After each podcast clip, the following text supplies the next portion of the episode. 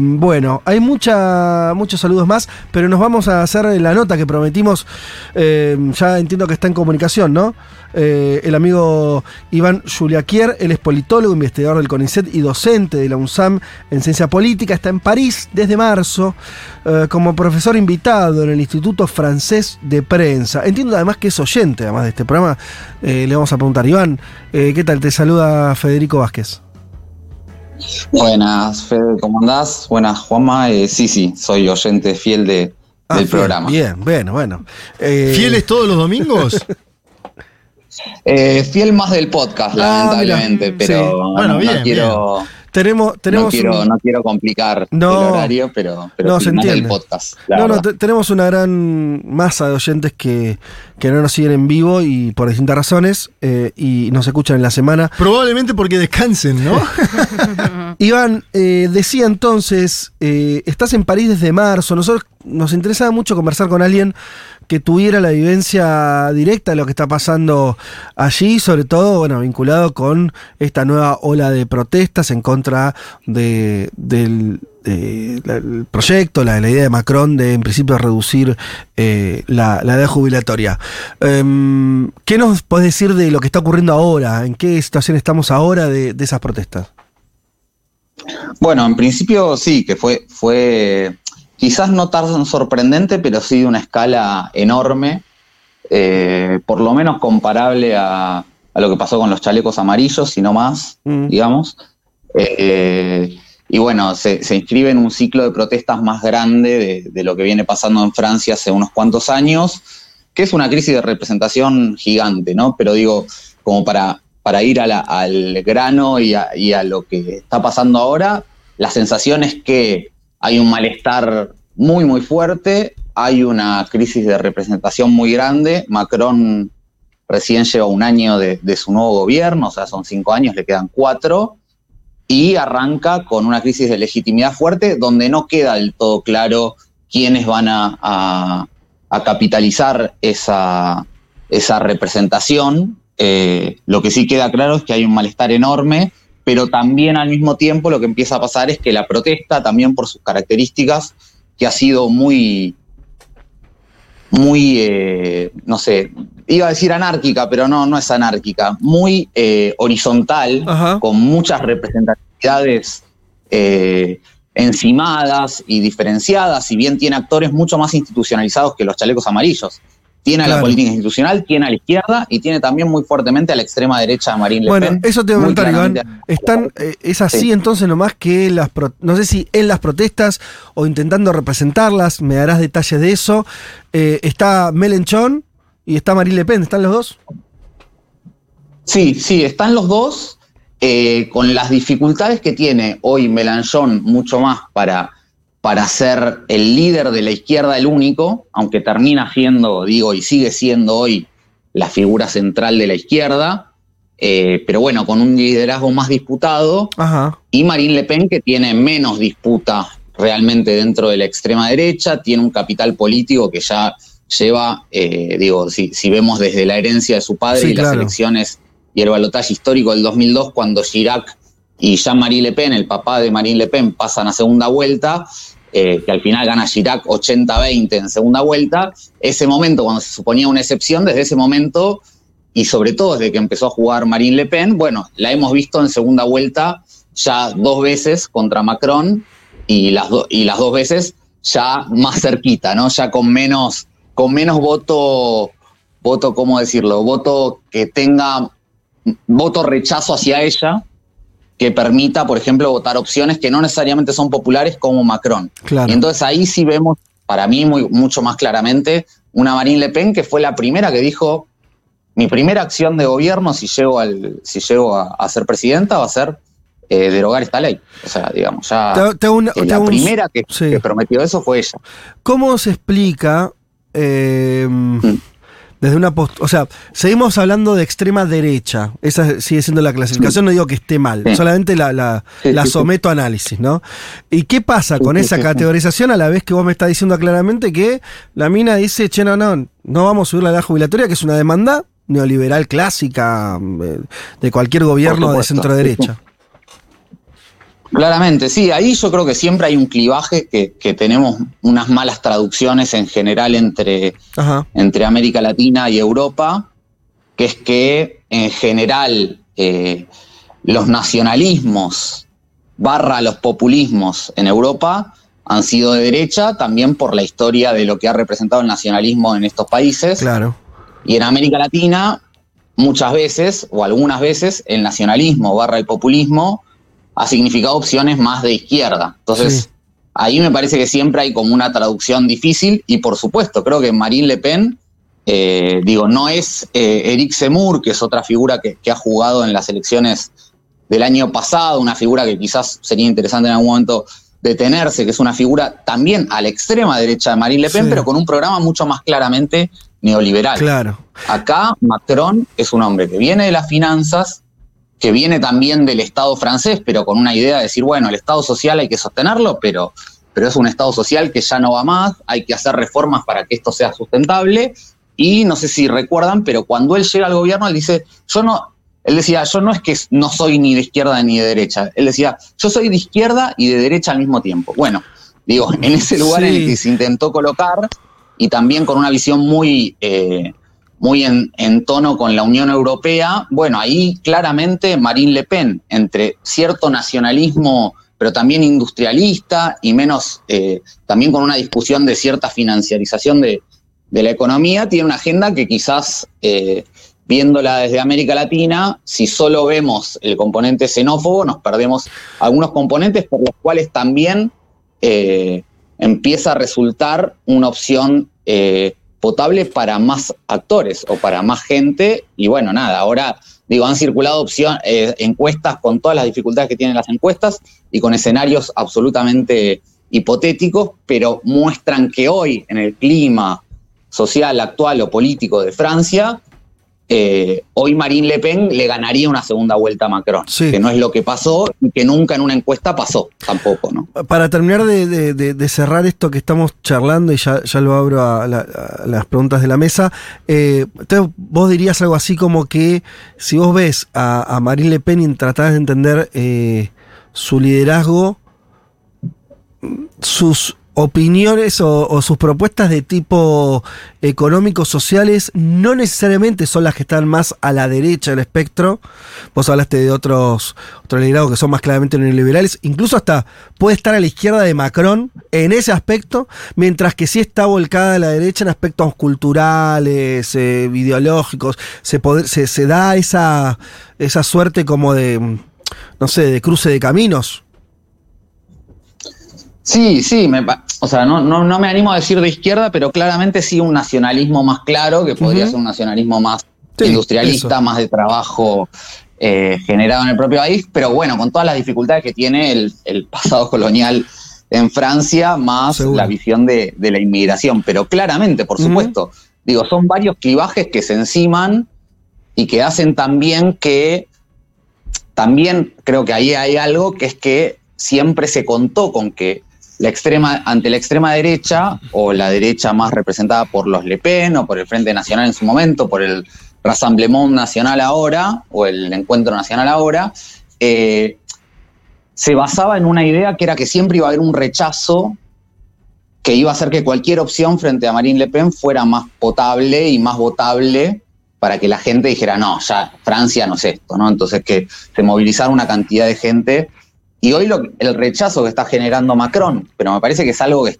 viene ya en, Francia desde la propia emergencia de Macron hace seis años, es que no hay representatividad partidaria. Digo, fíjate que estamos hablando de Mélenchon, de, Le Pen, de Macron, y ninguno de los tres los podemos asociar fuertemente. A un partido. Eh, quizás Marine Le Pen es la que más la podemos asociar, pero a un partido que se haya sostenido. Y de hecho, la izquierda y la derecha, que fueron las que gobernaron eh, desde, o sea, las últimas décadas de Francia largas, o los tiempos de Chirac, Mitterrand, etcétera, eh, ese tiempo, bueno, se terminó, se explotó después del fracaso de Sarkozy y del fracaso de Hollande, que no sé si recuerdan, pero Hollande llegó con una promesa de terminar con la austeridad a principios del 2010, fue a hablar con Merkel y a los dos minutos dijo, bueno, no, no, no lo voy a hacer.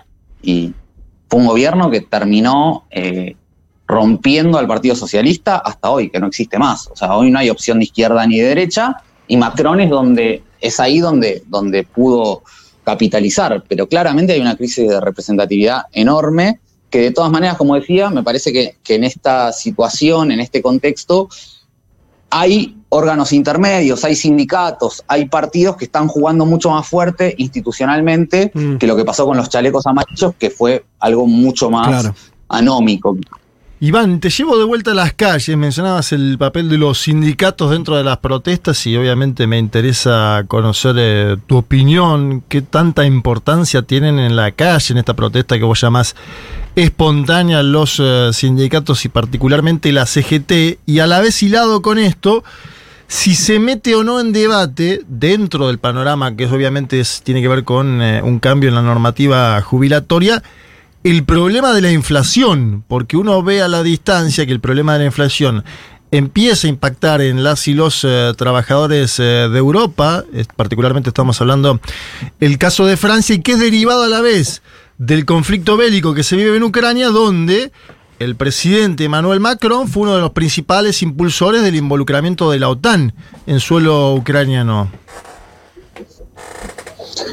Sí, sí, efectivamente. Bueno, digo, primero sí, la CGT está muy, muy fuertemente involucrada. También hay otro, o sea, hay otro tipo de organizaciones de base que están participando y de, de- de trabajadores que también juegan muy fuerte. Hay algo ahí que, que, que de todas maneras hay que decir que es que en Francia la tasa de sindicalización anda alrededor del 10%, o sea, es bastante Es baja. baja. Uf, Pero eso no quiere 10%. decir que no, eh, que no haya mucha presencia en la calle. De hecho, algo que fue también eh, raro en esta cosa espontánea, y digo, contando un poco la, la vivencia, es que por un lado, bueno, algo que pasó que fue muy impresionante es que los recolectores de basura dejaron de, de- de levantar la basura durante casi un mes, y eso fue impresionante. O sea, todos, toda, la, toda la ciudad estaba llena, repleta de, de basura por todos lados. Y otra es que muchas veces pasaba que, no sé, uno se tomaba, eh, no sé, un colectivo y en el medio había que bajar porque había una manifestación espontánea quizás a las 10 de la noche y bueno, se quemaban algunas cosas, se quemaban tacho basura, se quemaban no sé qué, venía la policía y de golpe... eh, y podía ser en cualquier lugar de la ciudad, ¿no? O sea, como que hay una cosa muy, eh, muy capilar también, o sea, muy, muy fuerte ahí, pero sin dudas hay cierta representatividad. Hay figuras, figuras del, del movimiento de los, trabajadores, por ejemplo, que pueden hablar, pueden tomar la palabra y que son también las que, van frenando. Pero no hay una, no hubo una estrategia, salvo algunas huelgas que sí hubo más, claramente. O sea, en realidad digo, ahora digo, hubo una la semana pasada, hay otra esta semana. eh, y se sigue sosteniendo, pero también una cosa que pasó mucho, que también hace acordar un poco al mayo del 68, es que muchas de las huelgas son indefinidas. Ujú. O sea, no son huelgas que uno diga, bueno, tal día se frena, hay una manifestación, hay un montón de gente que se moviliza, aunque va bajando el número. eh, pero de golpe, bueno, no sé, ha habido trenes que dejaron de funcionar durante 15 días, ¿no? Entonces, de golpe, bueno, el primer día funcionaba muy poco, el segundo funcionaba un 20%, el tercero no sé qué, y después ya como que empieza a haber como una rutina de eh, una protesta permanente sin un claro sin un claro objetivo final que, del cual el movimiento pueda, en el cual el movimiento pueda participar directamente.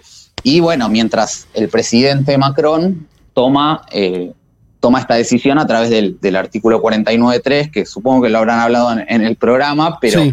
básicamente es muy, es muy disruptivo y muy raro, y eso me, me llamó mucho la atención también eh, como politólogo, aunque lo conocía, que es eh, el presidente puede, entre, el, entre la votación del Senado y la votación de diputados, sacar esa ley por decreto, Sí. pero tiene que ser justo antes de que arranque la sesión, y había en la televisión y en todos lados un timer que decía, bueno, en 20 minutos termina, si no lo pasa, no sé qué. Y cuando faltaban 9 minutos Sí. se dijo, bueno, no, al final es el 49-3, estaban los diputados ahí por salir a votar, y el presidente sacó un decreto de algo de- por lo que la sociedad se venía movilizando hacía meses contra, ¿no? O sea, entonces fue Sí. muy fuerte eso también. Estamos hablando con Iván Juliaquier, es politólogo, eh, está residiendo ahora en París, investigador del CONICET, docente de la USAM. Eh, Iván, eh, algo que vos creo que lo, lo respondiste por la negativa, pero te- quiero como que reafirmes o amplíes esa respuesta. Eh, ese, entonces tenemos por un lado un movimiento muy grande en las calles, vos hablas incluso de protestas medio como sorpresivas, eh, eh, hablas de una capilaridad, o sea, una, una idea de que además de organizaciones, sindicatos, también está pasando algo más en términos sociales, más difuso, eh, de muchos días, semanas de gente protestando. Al mismo tiempo, ¿el tema sigue, convocante sigue siendo la cuestión jubilatoria o eso se amplió? Ese programa. Claro, esa- yo por eso a- le decía a- de la inflación. Claro, se amplió a otras demandas Claro. concretas que vos ya estés diciendo, no, ya no estamos hablando de dos años más, dos años menos de edad jubilatoria. Sí, sí. Sí, hay una frase que se usaba un montón y que fue como un poco el, el encuadre que trataron de darle a algunos de la, de la protesta, es, están cambiando los dos mejores años de la jubilación por los dos peores del trabajo, ¿no? O sea, como... Ajá. Y en esta discusión, ¿no? Está buena Y- esa, ¿eh? Sí. y lo es que linda hemos- esa. Es linda porque sale esta Sí, cosa de, que son solo dos años, ¿no? Pero bueno, claro. Claro, claro. No, y también lo que demuestra es, bueno, por un lado, digo, que efectivamente quienes se jubilan con la jubilación completa, etcétera, etcétera, en, en Francia reciben una gran jubilación en Claro, general. sí.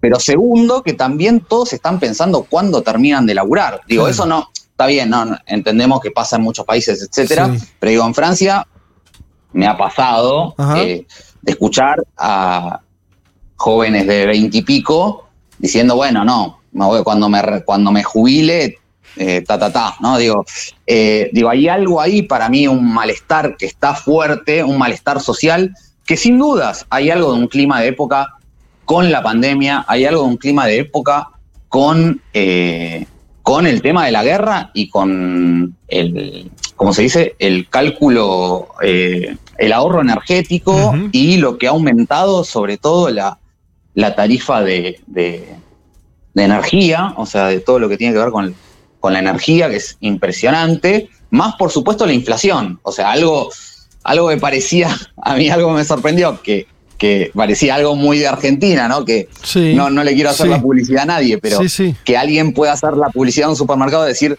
tres meses no te aumentamos el precio. Sí. O sea, eso que parece de Argentina, Sí. bueno, en, en Francia ahora veía Claro. que decían, bueno, los precios bloqueados por seis meses. Que era algo que antes hubiera sido impensado y que para la lógica de, de los vínculos con, con los créditos, con las hipotecas y con un montón de otras cosas que, que la estabilidad daba eh, acá respecto de esas cuestiones, también eh, va erosionando, eh, va erosionando y va generando sí. un, un clima social complicado. Eh, igual, eh, a ver, te, te hago esta pregunta como si estuviéramos solos y, en- y como, como de, de una punta a un politólogo. ¿Hay algo en lo que estás diciendo como que parece más...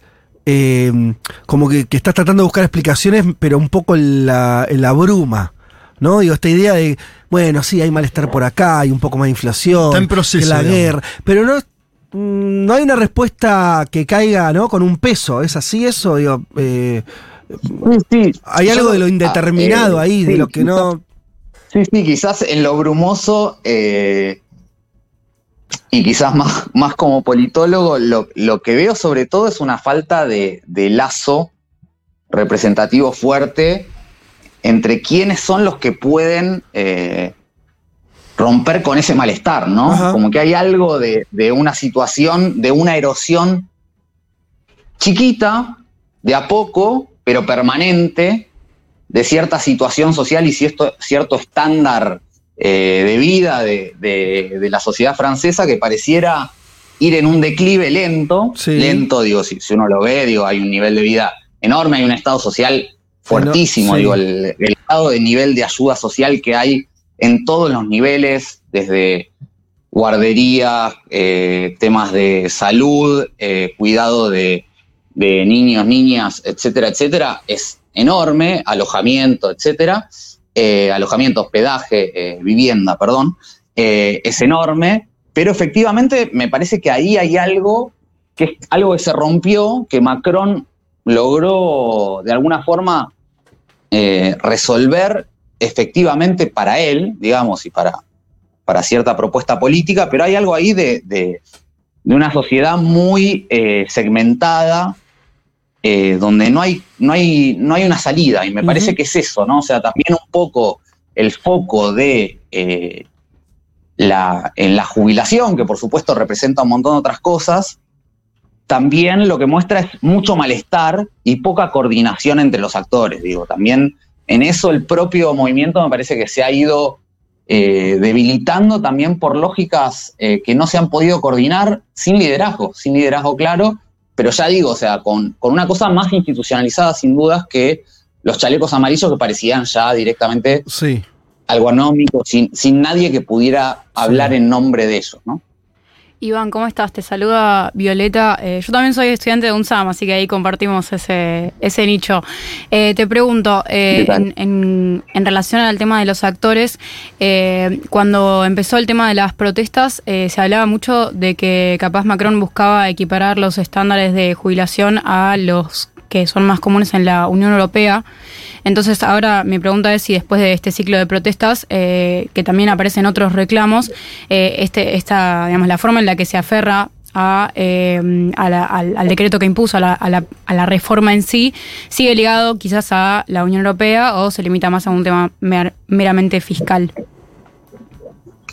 ¿Qué tal, Violeta? Gracias. Sí, yo creo, a ver, sin dudas creo que hay algo ahí, porque también era como mucho, para muchos la pregunta, ¿por qué se metió Macron con algo que si el problema, o sea, el gobierno justifica esta posición diciendo que a partir de 2030 el sistema es insostenible? Ajá. Digo, en la lógica más de la política, pensando todas las cosas que pasaron en los últimos años, Sí. y también sobre todo pensando que Macron está hasta el 27, Sí, ¿por qué te vas a preocupar tanto por meterse en pasar ese el lío, no? 30? Claro, faltan siete años. Qué meterse en ese lío. Sí. Eh, bueno, sin dudas hay algo de convicción personal, pero también efectivamente hay algo de eh, la Unión Europea. Francia tiene una deuda muy alta, eh, muy alta también en relación con, con sus socios de, de- de la Unión Europea y sobre todo con los socios más pesados. eh, y ahí parecía también eh, jugarse algo de eso. Pero sin dudas también hubo una prueba de, de- de autoridad del propio Macron que lo vivió así y que en ningún momento se, se bajó de, de eso, eh, de sostener hasta las últimas consecuencias su decisión.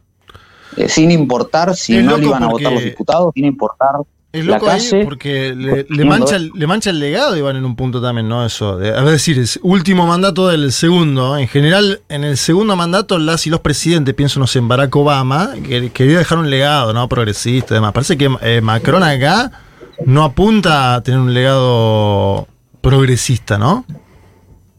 No, no, claramente, y él siempre apuesta, o esa es, esa es su retórica. Hay una de las retóricas de, Macron que también, con la cual él explicaba esto, que era decir, yo, yo prometí que no iba a subir los impuestos, bueno, como no voy a aumentar los impuestos, y eso también es uno de los reclamos de, Mm. de la calle, ¿no? O sea, digo, en realidad, no aumentar los impuestos también depende a quién uno se los aumente Sí, claro. pero también si le hubiera aumentado los impuestos a ciertos grupos empresarios, eh, bueno, eso hubiera permitido que quizás no socializar eh, ese ajuste, ¿no? Eh, pero efectivamente hay algo ahí muy, muy particular de Macron que aparte uno podría pensar, porque ahí está el dilema de cuál es tu legado y también por qué lo haces en el primer año, que podría ser, bueno, tenés Claro. cierta legitimidad que quizás no vas a tener en el cuarto, pero al mismo tiempo esto sin dudas va a quedar como una marca fundamental de su gobierno.